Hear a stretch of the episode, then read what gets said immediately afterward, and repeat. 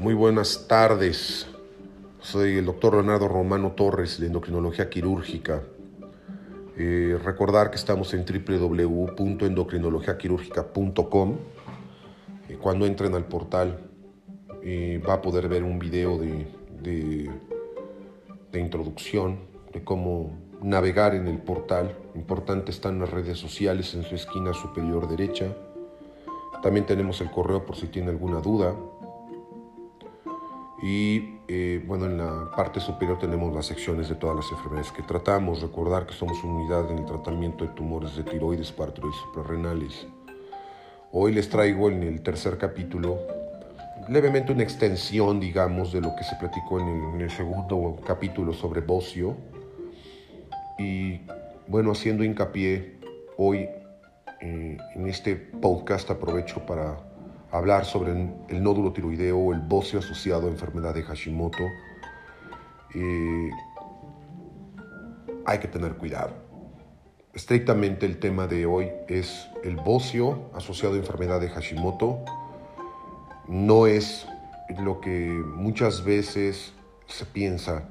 La enfermedad de Hashimoto es la segunda causa más frecuente de atención endocrinológica y la enfermedad de Hashimoto es una tiroiditis autoinmune, es estrictamente una tiroiditis.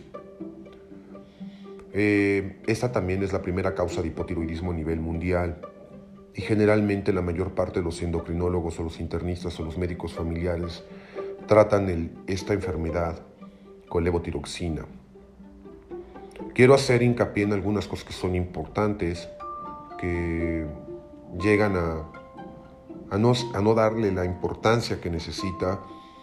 Y bueno, esta situación llega, llega a, veces a no ser lo que tan inocente como muchos endocrinólogos piensan. Y el caso de, que tocamos en el segundo capítulo es un caso en, en, en, teoría un ejemplo de lo que puede suceder con un bocio asociado a una enfermedad de Hashimoto, una tiroiditis autoinmune. Porque bueno, eventualmente el Hashimoto es una de las tantas enfermedades autoinmunes de la glándula tiroidea. Eh, hacer la diferenciación es un poco difícil de otras tiroiditis, pero bueno, el Hashimoto es el más frecuente.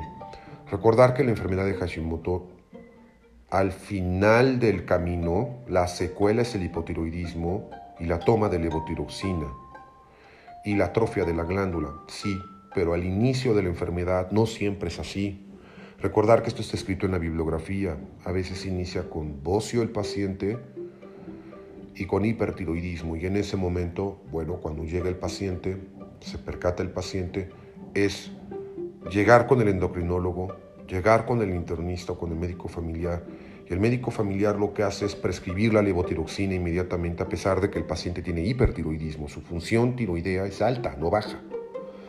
Entonces, bueno, quiero comentarles que esto está contraindicado. El uso de la levotiroxina en pacientes hipertiroideos, cual sea la causa, está contraindicado y también está, no está indicado hacer terapias duales, que es darle levotiroxina y antitiroideos. Recordar que, los, que la terapia con, con antitiroideos, la prescripción de antitiroideos son para, estrictamente para pacientes con hipertiroidismo.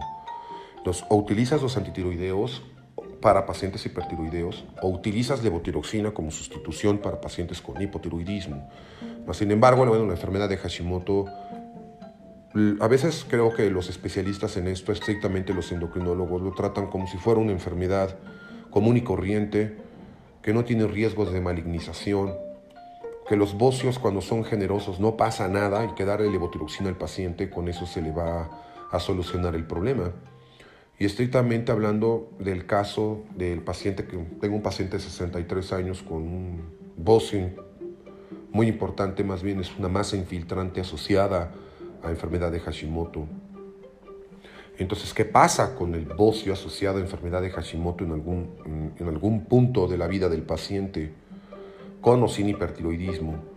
Pues bueno, cuando eres un paciente masculino, eh, evidentemente que existe mayor riesgo de que los bocios se puedan malignizar. Sí existe el riesgo de, que, de malignización en algunos bocios, aunque se ha escrito el nódulo tiroideo o que el bocio es un factor protector para el cáncer de tiroides, quiero decirles que no es cierto eso del todo. No es cierto eso del todo, sobre todo si naces con bocio y no lo sabes desde que eres muy niño o niña y pasan 20, 30 años con bocio y te dice el endocrinólogo que estás bien. Tienes hipotiroidismo, te dan la levotiroxina, magnífico, pero ahí no llega la situación. ¿Cómo abordar al paciente en el tema de hoy? ¿Cómo abordar al paciente que tiene bocio asociado a enfermedad de Hashimoto? Estrictamente hablando, la enfermedad de Hashimoto en algunos casos Iniciando el tema, pues empezamos con bocio y con hipertiroidismo. Y la secuela final es la atrofia de la glándula, que es lo contrario al bocio y el hipotiroidismo.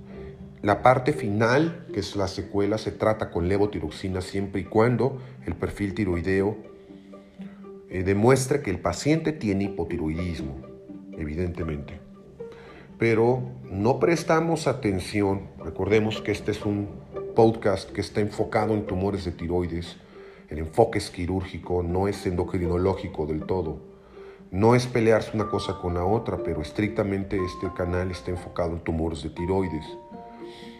Pero recordar que en la primera fase, vuelvo a reiterar, del bocio y del hipertiroidismo, se debe de tratar al paciente con antitiroideos, con medicamentos que bloquean la hormona tiroidea sin darle botiroxina. las terapias duales están contraindicadas también, ya no se usan, están en desuso. Darle levotiroxina con tiamazol, por ejemplo, metimazol, es una práctica que está en desuso y no se debe de dar. Así como reitero, la levotiroxina en pacientes con hipertiroidismo es como querer apagar una fogata con gasolina y con, y con leña, ¿no? En teoría, la manera, digamos que el hipertiroidismo es como una fogata que hay que apagar con tierra o con agua y para eso existen los antitiroideos. Y el hipotiroidismo es lo contrario, es cuando la fogata ya se apagó, entonces tienes que dar un tratamiento sustitutivo. No pueden combinarse. Entonces, bueno, creo que a veces se malinterpreta la enfermedad, no se explora adecuadamente al paciente que tiene un bocio asociado a Hashimoto, sobre todo en el género masculino, que es el género que evidentemente los pacientes, los hombres, tenemos mucho más posibilidad de tener una, un bocio y que en algún momento llegue a malignizarse o tener un nódulo tiroideo y tenemos tres veces más posibilidad de tener cáncer de tiroides. Recordar solamente por el género y la edad los riesgos que esto implica. Entonces, si además de esto tienes un bocio, ¿no? O tienes un nódulo asociado a enfermedad de Hashimoto, pues hay que tener muchísimos cuidado. El enfoque quirúrgico de estas enfermedades es cuando llega el paciente si usted no se siente conforme con lo que le dice el endocrinólogo, está creciendo una masa, sea también mujer, no importa. Usted también puede tener bocio desde muy niña, tener un patrón de bocio congénito y va adquiriendo factores de riesgo eh, con el tiempo, que ya no son factores congénitos, son factores de, que tienen que ver con el tiempo. Y con la yododeficiencia y otros elementos que tienen que ver pues se va asociando el factor congénito con el adquirido hasta adquirir un bocio importante y adquieres un mayor riesgo de malignización. Eso es algo que es importante comentarles. Entonces, pues recordar que no hay que, eh, digamos que, este, darle un mal, un mal diagnóstico o sobrepasar un, diagnóstico de un paciente que, tiene, que viene de zonas de yododeficiencia estrictamente hablando, que tiene una enfermedad de Hashimoto, que está tomando levotiroxina o que inicia con hipertiroidismo y con bocio, y estrictamente hablando, si estás con hipertiroidismo, pues necesitas los antitiroideos, si estás hipotiroideo, es iniciar la levotiroxina. La levotiroxina solamente está indicada en el bocio cuando el paciente tiene hipotiroidismo. Si usted tiene bocio o un nódulo tiroideo y no está asociado a hipotiroidismo, no tiene por qué prescribirse y no está indicado hoy en día el tratamiento con sustitución, tratamiento sustitutivo con levotiroxina. Recordar eso también que es muy importante, prestar mucha atención. La mayor parte de los bocios son eutiroideos, el 90% de ellos son eutiroideos, no requieren de levotiroxina. Se ha probado científicamente que dar la levotiroxina puede reducir el tamaño de la glándula, pero una vez que se retira vuelve a, otra vez a la misma, al mismo tamaño y por eso, además de la intoxicación que puede sufrir el paciente, que se le llama hipertiroidismo inducido por el exceso de droga, que le llaman hipertiroidismo facticio, puede presentarse en el paciente cuando no necesita la levotiroxina y tiene bocio, claro. 90% de los bocios no están asociados este, al hipotiroidismo. Son eutiroideos los pacientes, por lo tanto, no van a necesitar levotiroxina. Volviendo al, tema de, de, la enfermedad de Hashimoto del bocio, ¿cuándo operar? ¿Cuándo hay que operar un paciente que tiene bocio asociado con enfermedad de Hashimoto? Bueno, en el tema del, del segundo episodio que les recomiendo que lo escuchen, de un paciente masculino que tengo, precisamente hoy lo voy a ver en consulta, va a tener que entrar de cirugía prácticamente de urgencia o de una urgencia relativa endocrina, porque si hay urgencias en, cirugía de tiroides, por supuesto que las hay, este es, un, este es uno de ellos. Eh, sé bien lo que a lo que me voy a enfrentar, porque, insisto, el bocio asociado a enfermedad de Hashimoto es muy peligroso, sobre todo en masas duras, pétreas, en, en fijas a la exploración, eh, que, están, que son masas difusas y que tienen un gran poder de infiltración, el cual hay que tomar una biopsia hoy, una biopsia con aguja fina, para saber a qué nos estamos enfrentando, porque también existe el riesgo en estos pacientes de carcinoma, pero también existe el linfoma primario de tiroides, que es quizás menos del 0.5% de los tumores de tiroides, pero recordemos que el linfoma sí está asociado a la enfermedad de Hashimoto. Muy pocos llegan a desarrollarlo, pero siempre hay que tomarlo en cuenta como diagnósticos diferenciales. El primera, la primera causa obviamente asociada a este tipo de tumores pétreos, repito, con un gran poder de infiltración son los carcinomas que no están bien diferenciados, son carcinomas estrictamente de tiroides. Los linfomas son, son, son tumores con otra extirpe y tienen otro comportamiento biológico. Generalmente los linfomas no se operan, no se operan entran en un tratamiento quizás de descompresión, se puede hacer una biopsia a cielo abierto para saber estrictamente qué tipo de linfoma es y para sacar información si la radioterapia y la quimioterapia pueden servir en algunos de ellos. Solamente algunos de ellos son radioávidos o tienen avidez a la quimioterapia, pero existen otros que evidentemente no y el pronóstico es malo. Desafortunadamente es malo. La otra es que si existe un carcinoma, que es lo que sería más frecuente en este paciente estrictamente, con estas características, con esta masa así como les comento, además difusa, estrictamente tiene algunas zonas de, nódulos, de formación de nódulos, pero es difusa estrictamente, pueden ser carcinomas no bien diferenciados. Habrá que ver a qué nos estamos enfrentando al asociar el resultado de la biopsia y a, los, a las imágenes de la tomografía podemos darnos cuenta de lo que nos estamos este, enfrentando y uno de los, de los procedimientos más complejos que hay en cirugía en general son los tumores de tiroides infiltrantes, que infiltran de forma locorregional. Estrictamente hablo, no que se vayan a los ganglios, sino que la extensión extratiroidea, que se le llama estrictamente, se vaya a los cartílagos, al nervio laringeo recurrente y el paciente se presenta incluso con disfonía, o sea, con alteraciones de la voz, con ronquera franca, o se pueden infiltrar esófago, vasos o laringe, que es, en menor medida es menos frecuente, pero generalmente se van a tráquea y a las estructuras cartilaginosas de la, de este, de, la, del surco traqueosofágico.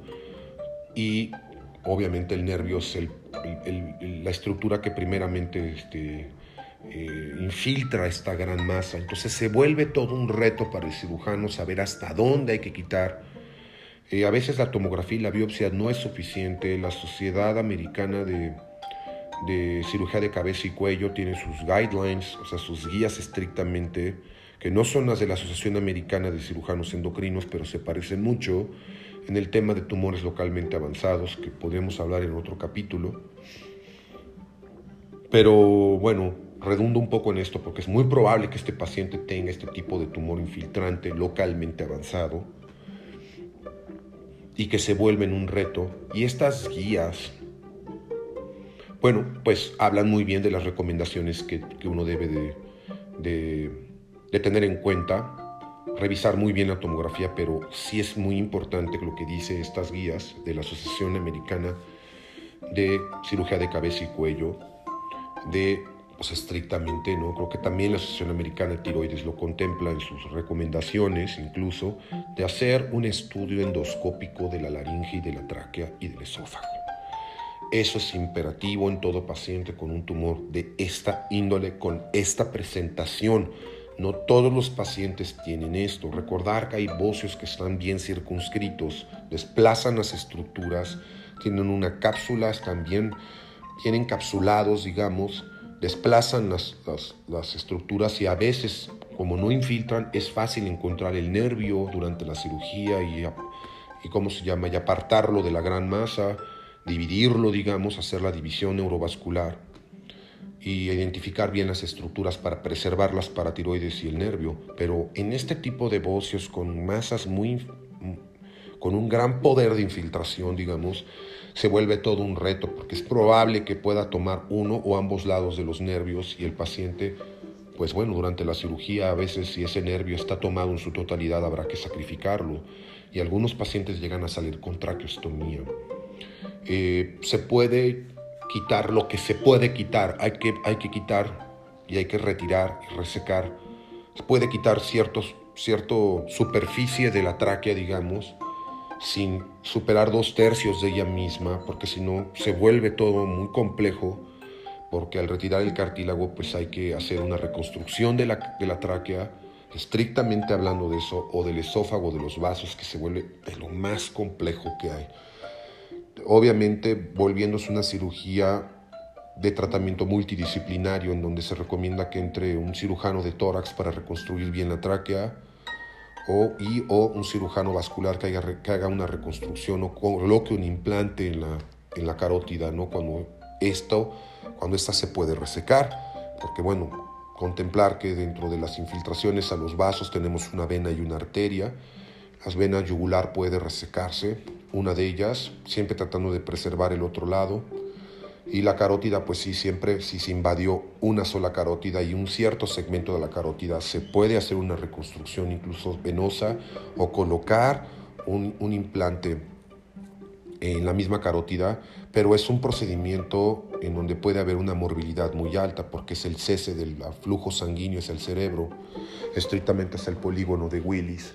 Entonces esto puede obviamente volverse una catástrofe para el paciente y salir con con obviamente déficit neurológico hemipléjico el paciente.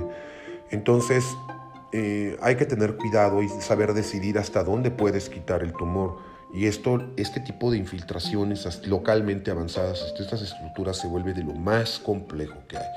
Recordemos que también en la cirugía de paratiroides, una de las cosas más complejas es encontrar a veces la, la paratiroides enferma que es donde la mayor parte de los cirujanos sin experiencia o no conocen bien la anatomía de cuello, no saben dónde ir a buscarla, no le encuentran, cierran al paciente con enfermedad, que esto se llega a presentar incluso en, cirujanos expertos y no encuentras la paratiroides, bueno, también son cirugías muy complejas.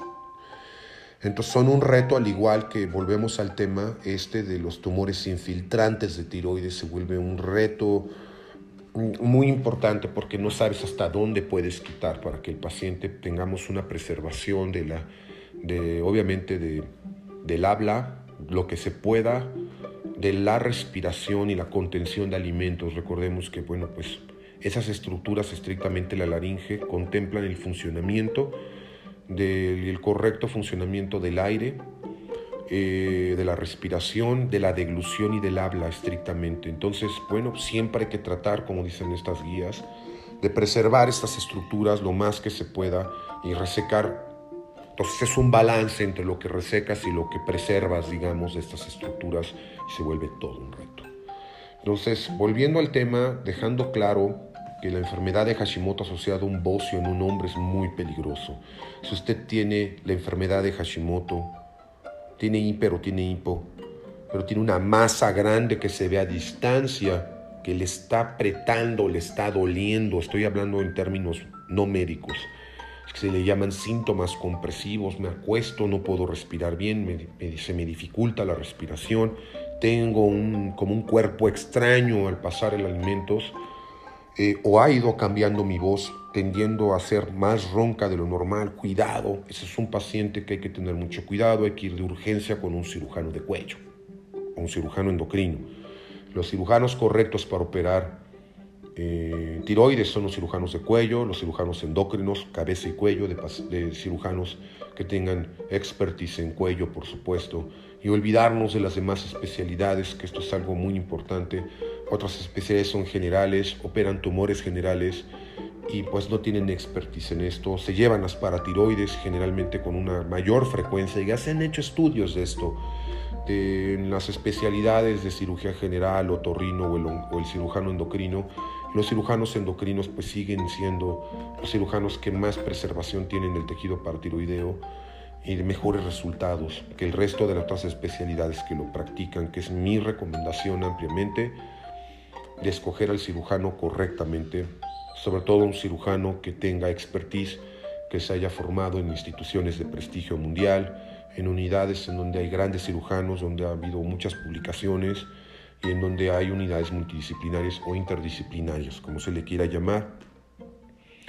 Y recordar nuevamente que tengo Hashimoto, tengo bocio, soy hombre, más, más, más cuidado, más, más vigilancia, más monitoreo para el paciente, explorar su cuello, que el especialista se pare a explorar su cuello, que palpe bien todas las partes blandas, todos los compartimentos laterocervicales, hacer una correcta este, exploración de cuello anterior y posterior, y si es eh, importante hacer el ultrasonido. Recordar que el ultrasonido no está indicado con o sin enfermedad de Hashimoto en pacientes con hipotiroidismo. Esas pesquisas no se deben de hacer a menos de que el explorador, el clínico, el especialista en cirugía de tiroides o el, o el endocrinólogo explore y palpe una masa que no se siente bien en la glándula tiroidea. Se ve a distancia o no, la exploración nos puede dar información muy importante para saber si usted necesita una un estudio de imagen estrictamente, pues, generalmente se recurre al ultrasonido. No todos los pacientes necesitan tomografía. En este caso de este señor, con esta masa tan importante, pues evidentemente que requerimos de una resonancia magnética en imágenes T1 o T2 eh, y o la tomografía, depende de qué tan bueno sea el cirujano para interpretar la tomografía y la resonancia, cualquiera de las dos pero es imperativo de, elección, de primera elección el ultrasonido, ¿no? Hacer un rastro completo. Cuando vemos una masa pétrea, infiltrante de la masa del, tiroides, hay que completar, recordemos, el radiólogo, hay que ir con radiólogos que se dedican eh, o tienen o le dan mucho estudio a los tumores de cuello, no todo radiólogo puede hacerlo, pero cuando vamos con un radiólogo al menos certificado, tenemos la, seguridad o al menos toda la seguridad, de preferencia con un radiólogo que hace o tiene mucha experiencia en tumores de cabeza y cuello, para que haga un rastreo de las partes blandas del cuello. No mandar al paciente con un ultrasonido solamente de tiroides cuando es muy evidente que tiene un cáncer y que pues ese cáncer se está, tiene, tiene zonas de transformación probablemente, tiene un gran poder de infiltración como este paciente que les presento que tiene bocio asociado a enfermedad de Hashimoto. Es muy evidente las imágenes de típicas y características de la enfermedad de Hashimoto. No hay vuelta de hoja.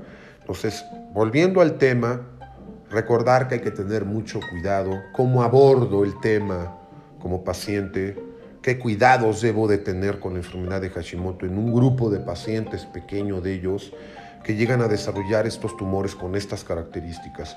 Cuando hay una asociación, repito, de Hashimoto con bocio, hay que prestar mucha atención, hay que monitorear al paciente constantemente y eso no solamente implica la función tiroidea, como en este paciente, no, no, no, sino estrictamente hay que, hay que darle un seguimiento con eh, ultrasonografía, exploración del cuello, pero si se presenta el paciente con hipertiroidismo y el bocio está creciendo y le estás dando antitiroideos, es un paciente que se tiene que operar o una paciente que se tiene que operar.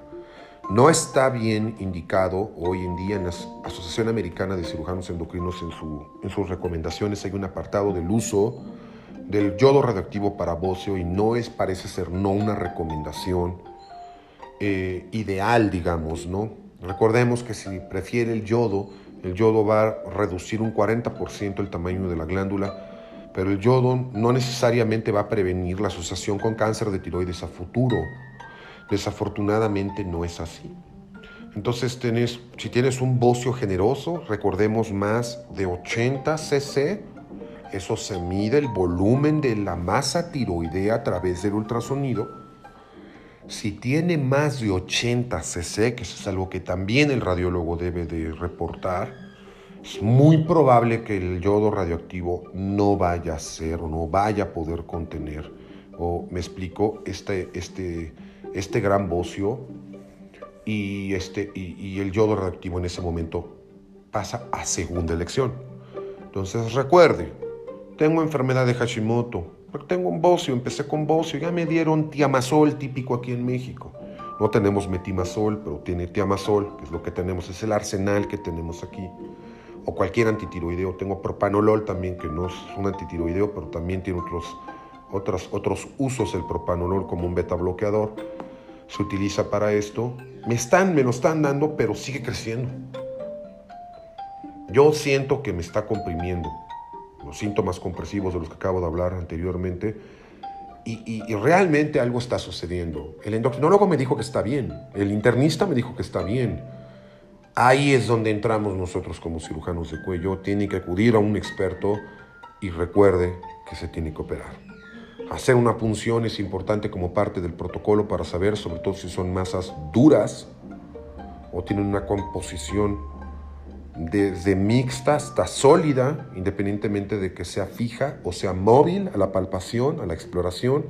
Una masa en el ultrasonido que es mixta o sólida automáticamente se vuelve de mayor sospecha de malignidad y sobre todo si está creciendo considerablemente y está comprimiendo bueno, pues hay que descomprimir al paciente, obviamente el principio básico de la descompresión, pero también obviamente el control probablemente o la profilaxis que puedas llegar a tener. Existen diversos y muchos estudios en donde avalan que los pacientes con enfermedad de Hashimoto con bocio o con nódulo tiroideo tienen y los que no tienen, tienen no, los que no tienen Hashimoto y tienen bocio y un nódulo los que están asociados a Hashimoto durante las biopsias con aguja fina tienen más riesgo de carcinoma y de cambios celulares que le llamamos atipia. Entonces, cuidado. El tema de hoy, reitero, es cuidado, ¿qué hago? Tengo un bozo asociado a enfermedad de Hashimoto, está creciendo, pero me dice el endocrinólogo o el internista que estoy bien y estoy tomando levotiroxina. Cuidado si tiene usted bozo y Hashimoto, ¿qué es lo que debo de hacer? es siempre ir con un cirujano, sobre todo si esta masa está creciendo o le está comprimiendo, como acabo de comentar hace unos minutos, los síntomas compresivos habituales con los que se presenta el paciente. Entonces, no dejarse llevar, no dejarse llevar porque las enfermedades autoinmunes de la glándula tiroidea en fases de bocio son muy peligrosas. Quiero hacer hincapié en que no todos los Hashimoto se presentan así, ni tienen obviamente esas características, pero hay ciertos factores de riesgo como es la edad, el género masculino, el tiempo de evolución que tiene el bocio de diagnóstico, si usted tiene un patrón de bocio congénito, no solamente adquirido, o tiene más de 20 años con bocio, hay que tener mucho cuidado. He visto errores garrafales diagnósticos eh, por parte de endocrinólogos en tumores de tiroides y llega el paciente pues ya obviamente infiltrando tráquea, laringe, nervio laringe recurrente, esófago y vasos, y se vuelve realmente un tema muy complejo. Para poder resecar todo el tumor, se vuelve muy complejo y generalmente son tumores no bien diferenciados, carcinomas que no están bien diferenciados con un, con una, con un poder y una es de infiltración y obviamente con una mortalidad elevadísima, ¿no? Entonces ya estás prácticamente fuera de tratamiento quirúrgico cuando se toman los grandes vasos, que son, como, como comenté, la yugular o estrictamente la carótida, se toma en una gran proporción. Es muy probable que ya no se pueda hacer una, una resección como tal, a menos de que, bueno, estés en un hospital como el Johns Hopkins o estés en un hospital en donde hay una terapia intensiva de primer nivel para el tratamiento de pacientes con tumores de cabeza y cuello, estas instituciones nosotros no contamos con ellas aquí en México, no sé si donde nos estén oyendo, en Brasil, que nos han oído, gracias por cierto, o en Argentina, o en algunos otros países como Colombia, tengan esta, esta, esta infraestructura hospitalaria y con estas, y además con un grupo interdisciplinario que se dedican a esto y con gentes de muy alto nivel que pueden obviamente manejar la vía aérea de un paciente que se le resecó la laringe, la tráquea, que está laringectomizado, está traqueostomizado, que se hizo un implante de carótida en un paciente que se le hizo una, una esofagectomía o se reconstruyó el esófago. E, ese manejo solamente lo pueden hacer en instituciones de alto prestigio en donde hay muchos cirujanos de cuello altamente experimentados en tumores muy agresivos de tiroides y de cabeza y cuello y que cuentan con un grupo muy destacado. Pero mientras, bueno, nosotros que estamos en México somos un país del tercer mundo, realmente creo que no tenemos esa, esa posibilidad, ¿no? Quizás tengamos los cirujanos, pero no tenemos la infraestructura para poder hacer eso. Y repito, tener cuidado, porque cuando sufre transformación, un boce asociado con enfermedad de Hashimoto se vuelve todo un problema. Tenga cuidado porque tiene un gran potencial de hacer un carcinoma. Si hace usted un carcinoma puede hacer un linfoma en menor proporción. Cualquiera de los dos es muy grave. Carcinoma incluso, no solamente un bocio. Carcinoma asociado a un Hashimoto de un tamaño este, importante, estamos hablando de un bocio mayor de 4 centímetros o de 4 centímetros, se vuelve un problema muy, muy, muy complejo de tratar. Recuerde, nódulos tiroideos de 4 centímetros, o sea, un bocio, ya sea de una zona o de ambas zonas, o una zona tiene al menos en toda la tiroides, un nódulo de 4 centímetros, y usted tiene los anticuerpos o el ultrasonido los anticuerpos positivos, digamos, elevados, y o tiene usted un ultrasonido que detecta la enfermedad de Hashimoto y está asociada, y está creciendo, está comprimiendo, sea usted hombre o mujer, sobre todo si es usted hombre y tiene más de 60 años, usted tiene que irse a operar inmediatamente. Y no hacer caso y hacer caso más bien omiso de lo que digan todos los especialistas clínicos. Vuelvo a repetir, eh, el enfoque de, esto, de, esta, de, este, de este podcast y de este canal de endocrinología quirúrgica es alertar a la población y a la gente que tenga mucho cuidado con los tumores, porque desafortunadamente a veces la cirugía se puede volver de lo más complejo y cuando está asociado un carcinoma, un Hashimoto, puede con el tiempo volverse lo que le pasa a este señor. Estoy ya eh, preparado para ver esa tomografía, Espero que el Señor se pueda operar. Espero que se pueda tratar incluso si es un linfoma con radioterapia, con quimio. Espero que pues incluso si es un carcinoma, se pueda operar, quitar la mayor parte del tumor, poner todo en una balanza. Y bueno, este es un tema de un, de un caso como los que he tenido en muchos, sobre todo en el Hospital General del Sur, donde trabajé este, durante seis años largos en una, en una este, unidad de tiroides y vi en pacientes como este señor que vi en mi consulta privada, este paciente, con estos tumores y con estas características. También he visto mujeres. Entonces, tener mucho cuidado. Siempre escuchar la opinión de un cirujano cuando tengo una masa, tengo un tumor en la glándula tiroidea. Es mejor ir con un cirujano de cuello. Lo, lo dejo bien claro. No jugar con su vida. La salud siempre está primero. Y no siempre el Hashimoto se trata con levotiroxina y o con radioterapia y digo con yodoterapia, disculpe. Entonces, bueno, pues todo esto de alguna manera está basado en las recomendaciones de la Asociación Americana de, la Sociedad, perdón, la Sociedad Americana de Cirugía de Cabeza y Cuello, no es asociación, bueno, prácticamente es lo mismo. Sociedad Americana de Cirugía de Cabeza y Cuello, así como las nuevas guías de la Asociación Americana de Cirujanos Endocrinos en el tratado de cómo, o sea, el tratado del bocio, viene esto, viene específicamente porque el yodo radioactivo a veces no es la mejor opción, ¿no? Mas, sin embargo, hay cosas y hay temas como esto. A mí me interesa mucho la enfermedad de Hashimoto, es uno de los temas que más importancia le doy en mi práctica clínica y también en algunos eh, registros que tengo de pacientes y de algunos trabajos que hago. Y, le doy mucha importancia a esta, esta enfermedad porque es una enfermedad que mimetiza, cualquier otro tipo de enfermedades, igual pacientes que han tenido incluso síntomas de artritis reumatoide y bueno, algunos, algunos pacientes llegan a tener cuadros como de, crisis, como de un paciente reumático cuando tienes una enfermedad de Hashimoto. Entonces, y mimetiza muchas enfermedades, la enfermedad de Hashimoto, dermatitis también, enfermedades de la piel, autoinmunes, y puede haber diversos tipos de, alteraciones, no en todos los pacientes, quizás son leves, el dolor muscular o óseo quizás es menor que en pacientes con, enfermedades reumáticas como tal, pero sí llega a haber ciertos síntomas en el paciente, pues, o incluso el clínico llega a confundirse, pero va más allá de eso, va a veces más allá en un grupo, pues no menospreciable de pacientes, Considero que es un grupo grande de pacientes que no, se atrofia la glándula, no hacen hipotiroidismo del todo, o hacen un hipotiroidismo profundo, lo cual algo tampoco anda bien, ¿no? Cuando tenemos un Hashimoto y tenemos una TSH de 20, de 30, pues algo no anda bien, ¿no? ahí es donde también hay que profundizar en el, con el cirujano de cuello, ¿no? Hay que entender que, pues bueno, tener una TSH de 30 no es del todo normal, ¿no? O sea, tener una TSH de 5, quizás una TSH hasta de 10, quizás hasta ahí hablamos de un hipotiroidismo grado 1.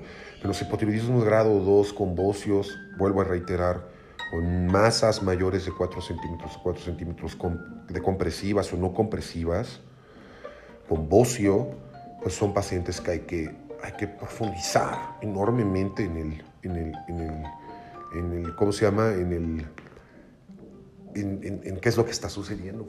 Y lo más seguro es que usted se tiene que operar. Entonces, recuerde muy bien acudir con cirujanos expertos, con gente que conoce muy bien las enfermedades, este tipo de enfermedades, la asociación, que, que obviamente se dediquen a esto, que estudien profundamente sobre el tema y que tienen el dominio de la enfermedad y que pues bueno, recordarles que no siempre la enfermedad de Hashimoto, como dicen los endocrinólogos, es una enfermedad benigna y aparentemente, y, aparentemente la cual se trata con levotiroxina nada más, ¿no? Digamos, ¿no? Entonces, tener cuidado también en pacientes con Hashimoto que tienen nódulos tiroideos. También no tienen que ser masas grandes estrictamente. También en pacientes con enfermedad de Hashimoto que los exploras y que tienen una masa ahí, pues cuidado, hay que hacer un ultrasonido y hay que ver la composición de ese nódulo y también seguramente si la composición va desde mixta hasta sólida, tendrá usted evidentemente que hacerse por lo menos una biopsia con aguja fina y al menos va a haber un porcentaje mayor de tener atipia en las células obtenidas de ese nódulo. Entonces, y hay un gran porcentaje de tenerse que operar. Hay que tener mucho cuidado, hay que acudir con gente muy experta. Eh, seguimos aquí este, dándoles eh, en endocrinología quirúrgica, espero que les estemos dando más bien eh, los, eh, los digo, temas importantes, temas que, que, son importantes para todos ustedes, para los pacientes. Seguimos aquí en el canal de endocrinología quirúrgica. Espero les haya gustado el tema del día de hoy. recordar que estamos en www.endocrinologiaquirúrgica.com Ahí contamos con todos los elementos para navegar, de contacto, dudas también. Está el correo de Leonardo Romano Torres, todo junto, arroba gmail.com. También me pueden mandar a través de ahí una pregunta o algo que tengan. Y pues agradeciéndoles de antemano todo este tiempo por escucharnos. El próximo capítulo vamos a escribirlo, vamos a tratar de, de encontrar la aguja en el pajar, ¿no? Y encontrar a veces temas que incluso en las recomendaciones mundiales no se, no se contemplan del todo o no hay una claridad del todo y esto nos, nos les ayude mucho, ¿no? Porque el propósito de estos, de estos episodios es de ayudar a la gente y de entender que hay cosas que a veces no son lo que parecen, ¿no? O no se tratan como todos los endocrinólogos lo tratan, como es la enfermedad de Hashimoto. Desafortunadamente a veces las cosas no se tratan así. Hay que profundizar en un paciente siempre con la enfermedad de Hashimoto y hay que evitar complicaciones como las de este paciente. Y pues agradeciéndoles, muy buenos días o tardes ya prácticamente aquí en, México. Eh, y bueno, pues muchas gracias por escucharnos. Hasta luego.